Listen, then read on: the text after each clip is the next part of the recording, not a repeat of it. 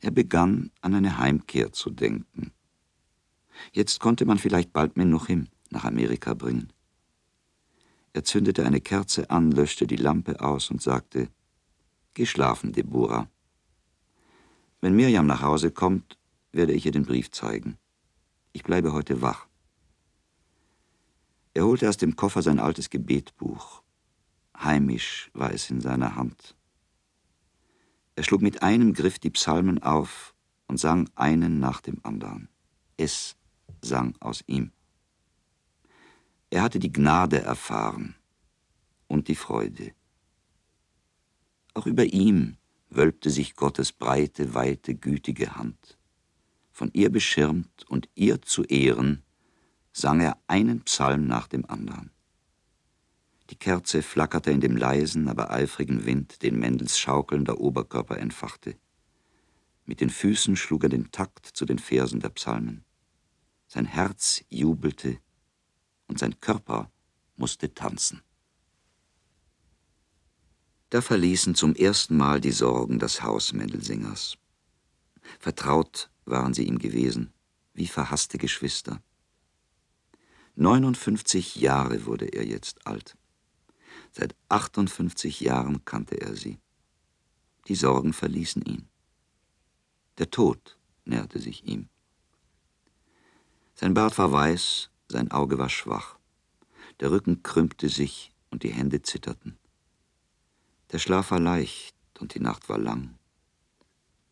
Die Zufriedenheit trug er wie ein fremdes, geborgtes Kleid. Sein Sohn übersiedelte in die Gegend der Reichen. Mendel blieb in seiner Gasse. In seiner Wohnung bei den blauen Petroleumlampen, in der Nachbarschaft der Armen, der Katzen und der Mäuse. Er war fromm, gottesfürchtig und gewöhnlich. Ein ganz alltäglicher Jude. Wenige beachteten ihn, manche bemerkten ihn gar nicht. Ein paar alte Freunde besuchte er tagsüber, Menkes, den Obsthändler, Skowronek, die Musikalienhandlung, Rottenberg, den Bibelschreiber, Groschel, den Schuster. Einmal in der Woche kamen seine drei Kinder, sein Enkel und Mac. Er hatte ihnen gar nichts zu sagen. Sie erzählten Geschichten aus dem Theater, aus der Gesellschaft und aus der Politik. Er hörte zu und schlief ein. Wenn Deborah ihn weckte, schlug er die Augen auf. Ich habe nicht geschlafen, versicherte er. Mac lachte, Sam lächelte. Miriam flüsterte mit Deborah. Mendel blieb eine Weile wach und nickte wieder ein. Er träumte sofort. Begebenheiten aus der Heimat und Dinge, von denen er in Amerika nur gehört hatte. Theater, Akrobaten und Tänzerinnen in Gold und Rot, den Präsidenten der Vereinigten Staaten, das Weiße Haus, den Milliardär Vanderbilt und immer wieder Menuchim. Der kleine Krüppel mischte sich zwischen das Rot und Gold der Sängerinnen, und vor den bleichen Strahlen des Weißen Hauses haftete er als ein armer grauer Fleck.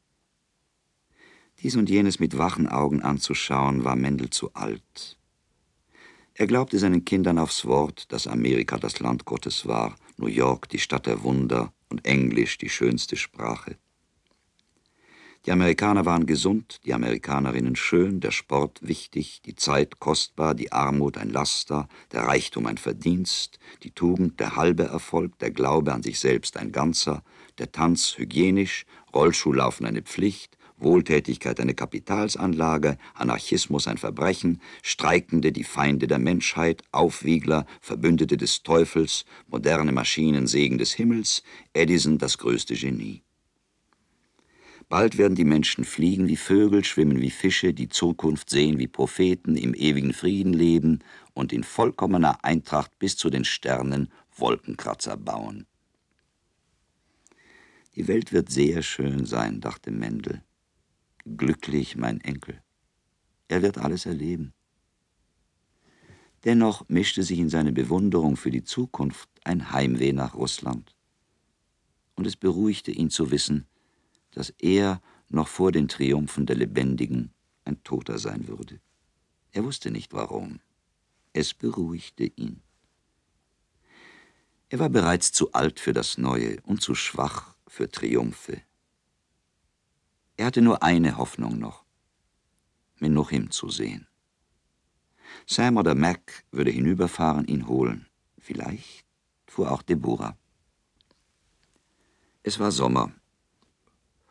Das Ungeziefer in der Wohnung Mendelsingers vermehrte sich unaufhaltsam, obwohl die kleinen Messingräder an den Füßen der Betten Tag und Nacht in Näpfen voll Petroleum standen und obwohl Deborah mit einer zarten Hühnerfeder in Terpentin getaucht alle Ritzen der Möbel bestrich. Die Wanzen zogen in langen, geordneten Reihen die Wände hinunter, den Plafond entlang, warteten in blutlüsterner Tücke auf den Anbruch der Finsternis und fielen auf die Lager der Schlafenden. Die Flöhe sprangen aus den schwarzen Sparren zwischen den Brettern der Diele, in die Kleider, auf die Kissen, auf die Decken. Die Nächte waren heiß und schwer. Durch die offenen Fenster kam von Zeit zu Zeit das ferne Dröhnen unbekannter Züge, die kurzen, regelmäßigen Donner einer meilenweiten, geschäftigen Welt und der trübe Dunst aus nachbarlichen Häusern, Misthaufen und offenen Kanälen. Die Katzen lärmten, die herrenlosen Hunde heulten, Säuglinge schrien durch die Nacht, und über dem Kopf Mendelsingers schlurften die Schritte der Schlaflosen, dröhnte das Niesen der Erkälteten, miauten die Ermatteten in qualvollem Gähnen. Mendelsinger entzündete die Kerze in der grünen Flasche neben dem Bett und ging ans Fenster. Da sah er den rötlichen Widerschein der lebendigen amerikanischen Nacht, die sich irgendwo abspielte, und den regelmäßigen silbernen Schatten eines Scheinwerfers, der verzweifelt am nächtlichen Himmel Gott zu suchen schien. Ja, und ein paar Sterne sah Mendel ebenfalls. Ein paar kümmerliche Sterne, zerhackte Sternbilder. Mendel erinnerte sich an die hellgestirnten Nächte daheim. Die tiefe Bläue des weit gespannten Himmels, die sanft gewölbte Sichel des Mondes, das finstere Rauschen der Föhren im Wald, an die Stimmen der Grillen und Frösche. Es kam ihm vor, dass es leicht wäre, jetzt, so wie er ging und stand, das Haus zu verlassen und zu Fuß weiter zu wandern die ganze Nacht, so lange, bis er wieder unter dem freien Himmel war und die Frösche vernahm und die Grillen und das Wimmern Menuchims. Hier in Amerika gesellte es sich zu den vielen Stimmen, in denen die Heimat sang und redete, zum Zirpen der Grillen und zum Quaken der Frösche. Dazwischen lag der Ozean, dachte Mendel. Man muss ein Schiff besteigen, noch einmal ein Schiff, noch einmal zwanzig Tage und Nächte fahren. Dann war er zu Hause, bei Menuchim. Die Kinder redeten ihm zu, endlich das Viertel zu verlassen. Er hatte Angst.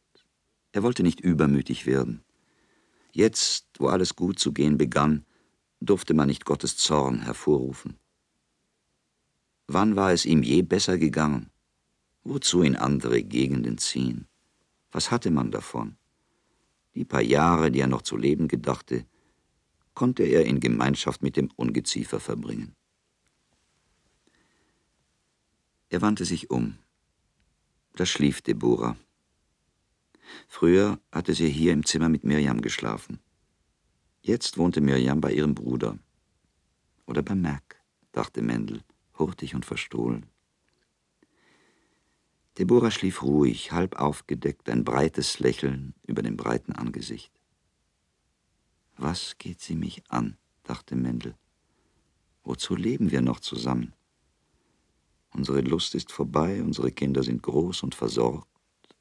Was soll ich bei ihr? Essen, was sie gekocht hat. Es steht geschrieben, dass es nicht gut ist, dass der Mensch allein sei. Also leben wir zusammen. Sehr lange schon lebten sie zusammen.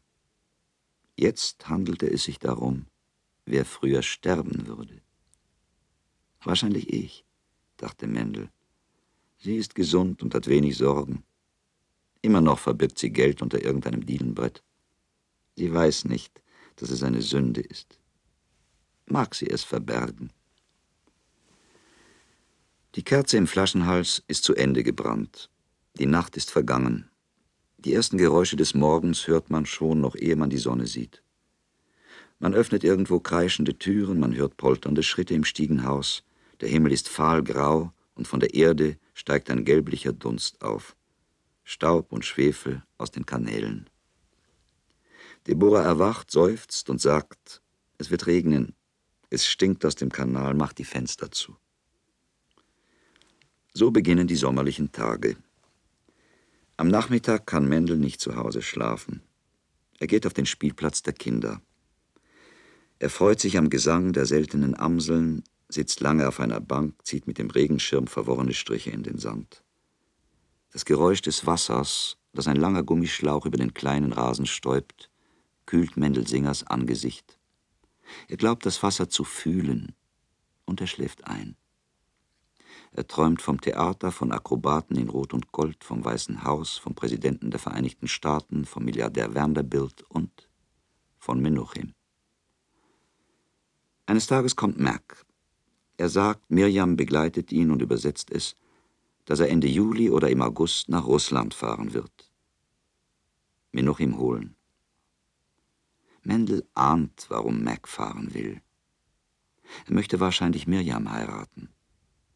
Er tut alles Mögliche für die Familie Singer. Wenn ich stürbe, denkt Mendel, würde Mac Mirjam heiraten. Beide warten auf meinen Tod. Ich habe Zeit. Ich warte auf Menuchim. Es ist Juni, ein heißer und besonders langer Monat. Wann wird endlich der Juli kommen? Ende Juli bestellt Mac eine Schiffskarte. Man schreibt an die Familie Billis. Mendel geht in den Laden der Skowroneks, um den Freunden zu erzählen, dass sein jüngster Sohn ebenfalls nach Amerika kommt. Im Laden der Familie Skowronek sind viel mehr Leute versammelt als sonst an anderen Tagen. Jeder hat ein Zeitungspapier in der Hand. In Europa ist der Krieg ausgebrochen. Mac wird nicht mehr nach Russland fahren. Menuchim wird nicht nach Amerika kommen. Der Krieg ist ausgebrochen. Hatten die Sorgen nicht soeben erst Mendelsinger verlassen? Sie gingen, und der Krieg brach aus.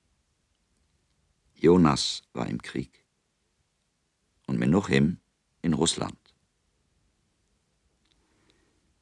Zweimal in der Woche am Abend kamen Sam und Miriam, Vega und Mac Mendelsinger besuchen. Und sie bemühten sich, dem alten Jonas sichern Untergang und Menuchims gefährdetes Leben zu verbergen. Es war, als glaubten sie, sie könnten Mendels nach Europa gerichteten Blick auf ihre eigene glückliche Leistung und ihre eigene Sicherheit lenken. Sie stellten sich gleichsam zwischen Mendelsinger und den Krieg. Und während er ihren Reden zuzuhören schien, ihren Vermutungen recht gab, dass Jonas in einer Kanzlei beschäftigt sei und Menuchim seiner besonderen Krankheit wegen gesichert in einem Petersburger Spital, sah er seinen Sohn Jonas mit dem Pferd stürzen und in einem jener Stacheldrähte hängen bleiben, die von den Kriegsberichterstattern so anschaulich beschrieben wurden. Und sein Häuschen in Suchnow brannte. Menuchim lag im Winkel und wurde verbrannt. Gelegentlich getraute er sich, einen kleinen Satz zu sagen. Vor einem Jahr, als der Brief kam, sagte Mendel, hätte ich selbst zum Menuchim fahren müssen. Niemand wusste darauf etwas zu erwidern. Ein paar Mal schon hatte Mendel diesen Satz gesprochen, und stets war das gleiche Schweigen eingebrochen. Es war, als löschte der Alte mit diesem einen Satz das Licht im Zimmer aus. Finster wurde es und keiner sah mehr, wohin mit dem Finger zu deuten. Und nachdem sie lange geschwiegen hatten, erhoben sie sich und gingen. Mendelsinger aber schloss die Tür hinter ihnen, schickte Deborah schlafen, entzündete eine Kerze und begann, einen Psalm nach dem anderen zu singen. In guten Stunden sang er sie und in bösen. Er sang sie, wenn er dem Himmel dankte und wenn er ihn fürchtete. Mendels schaukelnde Bewegungen waren immer die gleichen. Nur an seiner Stimme hätte ein aufmerksamer Lauscher vielleicht erkannt, ob Mendel der Gerechte dankbar war oder ausgefüllt von Ängsten. In diesen Nächten schüttelte ihn die Furcht, wie der Wind einen schwachen Baum. und die Sorge lieh ihm ihre Stimme. Mit einer fremden Stimme sang er die Psalmen. Er war fertig, er schlug das Buch zu, hob es an die Lippen, küsste es und drückte die Flamme aus. Aber er wurde nicht ruhig. Zu wenig, zu wenig, sagte er sich, habe ich getan. Manchmal erschrak er über die Erkenntnis, dass sein einziges Mittel, das Singen der Psalmen, ohnmächtig sein könnte in dem großen Sturm, in dem Jonas und Menuchim untergingen. Die Kanonen, dachte er, sind laut, die Flammen sind gewaltig, meine Kinder verbrennen. Meine Schuld ist es, meine Schuld, und ich singe Psalmen. Es ist nicht genug, es ist nicht genug.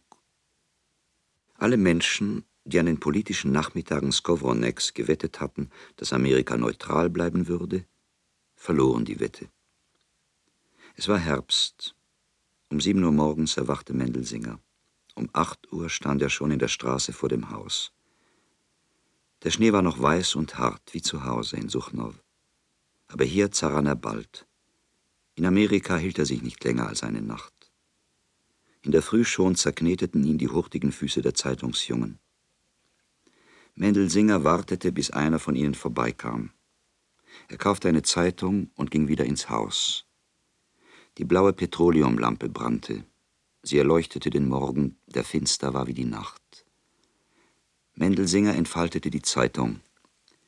Sie war fettklebrig und nass. Sie roch wie die Lampe. Er las die Berichte vom Kriegsschauplatz zweimal, dreimal, viermal. Er nahm zur Kenntnis, dass 15.000 Deutsche auf einmal in Gefangenschaft geraten waren und dass die Russen ihre Offensive in der Bukowina wieder aufgenommen hatten. Das allein genügte ihm nicht. Er legte die Brille ab, putzte sie, zog sie wieder an und las die Kriegsberichte noch einmal. Seine Augen durchsiebten die Zeilen. Fielen da nicht einmal die Namen Sam Singer, Menuchim, Jonas heraus? Was ist Neues in der Zeitung? fragte Deborah heute wie jeden Morgen. Gar nichts, erwiderte Mendel. Die Russen siegen, und die Deutschen werden gefangen.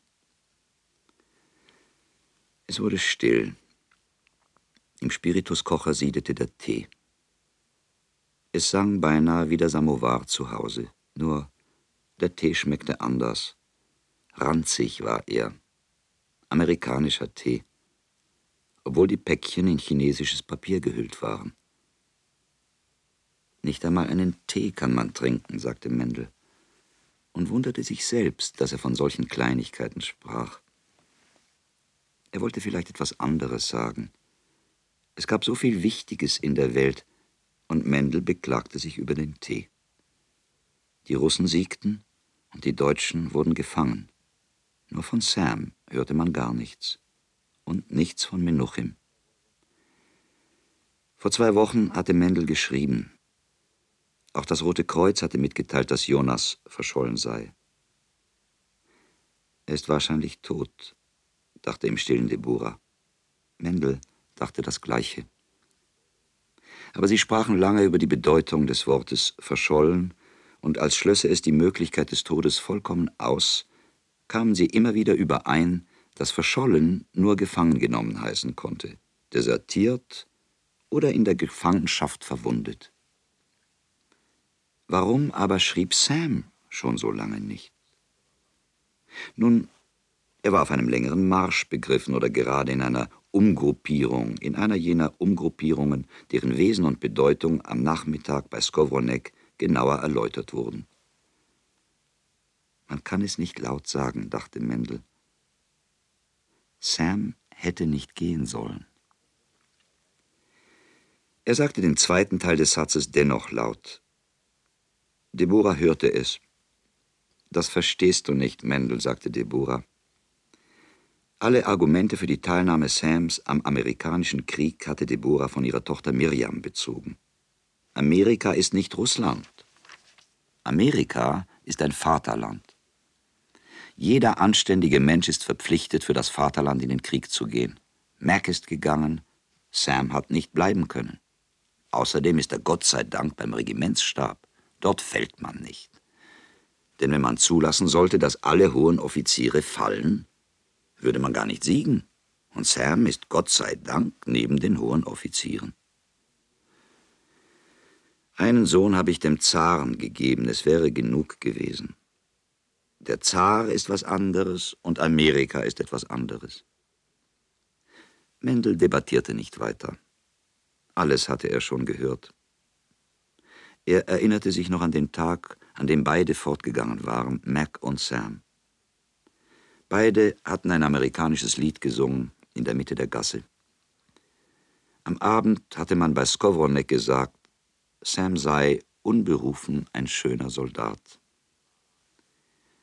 Vielleicht war Amerika ein Vaterland, der Krieg eine Pflicht, die Feigheit eine Schande, ausgeschlossen der Tod beim Regimentsstab. Dennoch, dachte Mendel, bin ich der Vater. Ich hätte ein Wort sagen müssen. Bleib Sam, hätte ich sagen müssen. Lange Jahre habe ich gewartet, um einen Zipfel vom Glück zu sehen. Nun ist Jonas bei den Soldaten. Wer weiß, was mit Menuchim geschehen wird. Du hast eine Frau, ein Kind und ein Geschäft. Bleib, Sam. Vielleicht wäre er geblieben. Mendel stellte sich, wie es seine Gewohnheit war, ans Fenster, den Rücken der Stube zugekehrt. Er sah geradeaus auf das zerbrochene und mit braunem Pappendeckel vernagelte Fenster der Lemmels gegenüber im ersten Stock. Unten war der Laden des jüdischen Selchers mit dem hebräischen Schild. Weiße, schmutzige Buchstaben auf blassblauem Grund. Auch der Sohn der Lemmels war in den Krieg gegangen. Die ganze Familie Lemmel besuchte die Abendschule und lernte Englisch. Am Abend gingen sie mit Heften in die Schule wie kleine Kinder. Wahrscheinlich war es richtig. Vielleicht sollten auch Mendel und Deborah in die Schule gehen. Amerika war ein Vaterland. Es schneite noch ein wenig, langsame, faule und feuchte Flocken. Die Juden, aufgespannte schwarze Regenschirme schwankten über ihren Köpfen, begannen schon auf und ab zu promenieren. Immer mehr kamen. Sie gingen in der Mitte der Gasse. Die letzten weißen Schneereste zerschmolzen unter ihren Füßen. Es war, als müssten sie hier im Interesse der Behörden so lange auf und ab gehen, bis der Schnee vollends vernichtet war. Den Himmel konnte Mendel von seinem Fenster aus nicht erblicken, aber er wusste, dass es ein finsterer Himmel war. In allen Fenstern gegenüber sah den gelblich-roten Widerschein von Lampen. Finster war der Himmel. Finster war es in allen Stuben. Bald öffnete sich hier und dort ein Fenster, die Büsten der Nachbarinnen wurden sichtbar. Man hängte rote und weiße Bettbezüge und nackte, gelbliche, gehäutete Pölster an die Fenster. Auf einmal war die ganze Gasse heiter und bunt. Die Nachbarinnen riefen einander laute Grüße zu. Aus dem Innern der Stuben drangen Tellergeklapper und Kindergeschrei. Man hätte glauben können, es sei Friede. Wenn nicht vom Laden der Skowroneks her die Kriegsmärsche aus den Grammophons durch die Gasse gerasselt hätten. Wann ist Sonntag? dachte Mendel. Früher hatte er von einem Samstag zum andern gelebt, jetzt lebte er von einem Sonntag zum nächsten. Am Sonntag kam Besuch, Miriam, Vega und der Enkel. Sie brachten Briefe von Sam oder wenigstens Neuigkeiten allgemeiner Natur. Alles wussten sie, alle Zeitungen lasen sie. Gemeinsam leiteten sie jetzt das Geschäft. Es ging immer gut. Sie waren tüchtig, sie sammelten Geld und warteten auf die Rückkehr Sams. Miriam brachte manchmal Herrn Glück mit, den ersten Direktor. Sie ging mit Glück tanzen, sie ging mit Glück baden. Ein neuer Kosak, dachte Mendel. Aber er sagte nichts. Ich kann nicht in den Krieg leider, seufzte Mr. Glück. Ich habe einen schweren Herzklappenfehler. Das einzige, was ich von meinem seligen Vater geerbt habe. Mendel betrachtete die rosigen Wangen Glücks, seine kleinen braunen Augen und den koketten, flaumigen Schnurrbart, den er entgegen der Mode trug und mit dem er oft spielte. Er saß zwischen Miriam und Vega.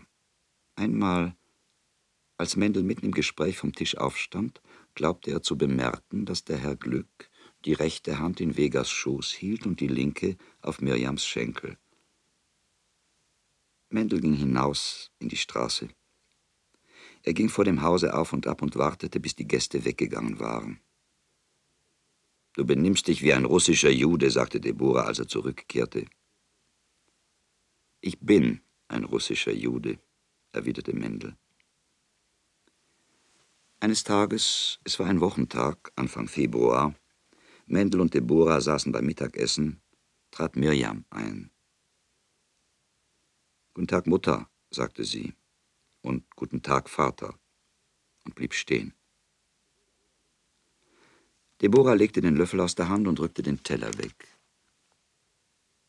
Mendel sah beide Frauen an. Er wusste, dass etwas Außerordentliches geschehen war. Mirjam kam an einem Wochentag, zu einer Zeit, in der sie im Geschäft hätte sein müssen. Sein Herz schlug laut. Er war dennoch ruhig. Er glaubte, sich an diese Szene erinnern zu können. Sie hatte sich schon einmal zugetragen. Da stand Mirjam im schwarzen Regenmantel und war stumm. Da saß Deborah, den Teller hatte sie weit von sich geschoben. Er steht fast in der Mitte des Tisches. Draußen schneit es, weich, faul und flockig. Die Lampe brennt gelblich, ihr Licht ist fett wie ihr Geruch. Sie kämpft gegen den dunklen Tag, der schwächlich und fahl ist, aber mächtig genug, um mit seinem hellen Grau das ganze Zimmer zu bestreichen. An dieses Licht erinnert sich Mendelsinger genau. Er hat diese Szene geträumt. Er weiß auch, was jetzt folgen wird. Alles weiß Mendel schon, als läge es längst zurück und als hätte sich der Schmerz schon vor Jahren in eine Trauer verwandelt. Mendel ist ganz ruhig. Es ist ein paar Sekunden still. Mirjam spricht nicht, als hoffte sie, der Vater oder die Mutter würden sie durch eine Frage von der Pflicht befreien, die Botschaft auszurichten. Sie steht und schweigt. Keins von den dreien rührt sich. Mendel steht auf und sagt, ein Unglück ist geschehen. Mirjam sagt, Mac ist zurückgekommen. Er hat Sams Uhr mitgebracht und die letzten Grüße.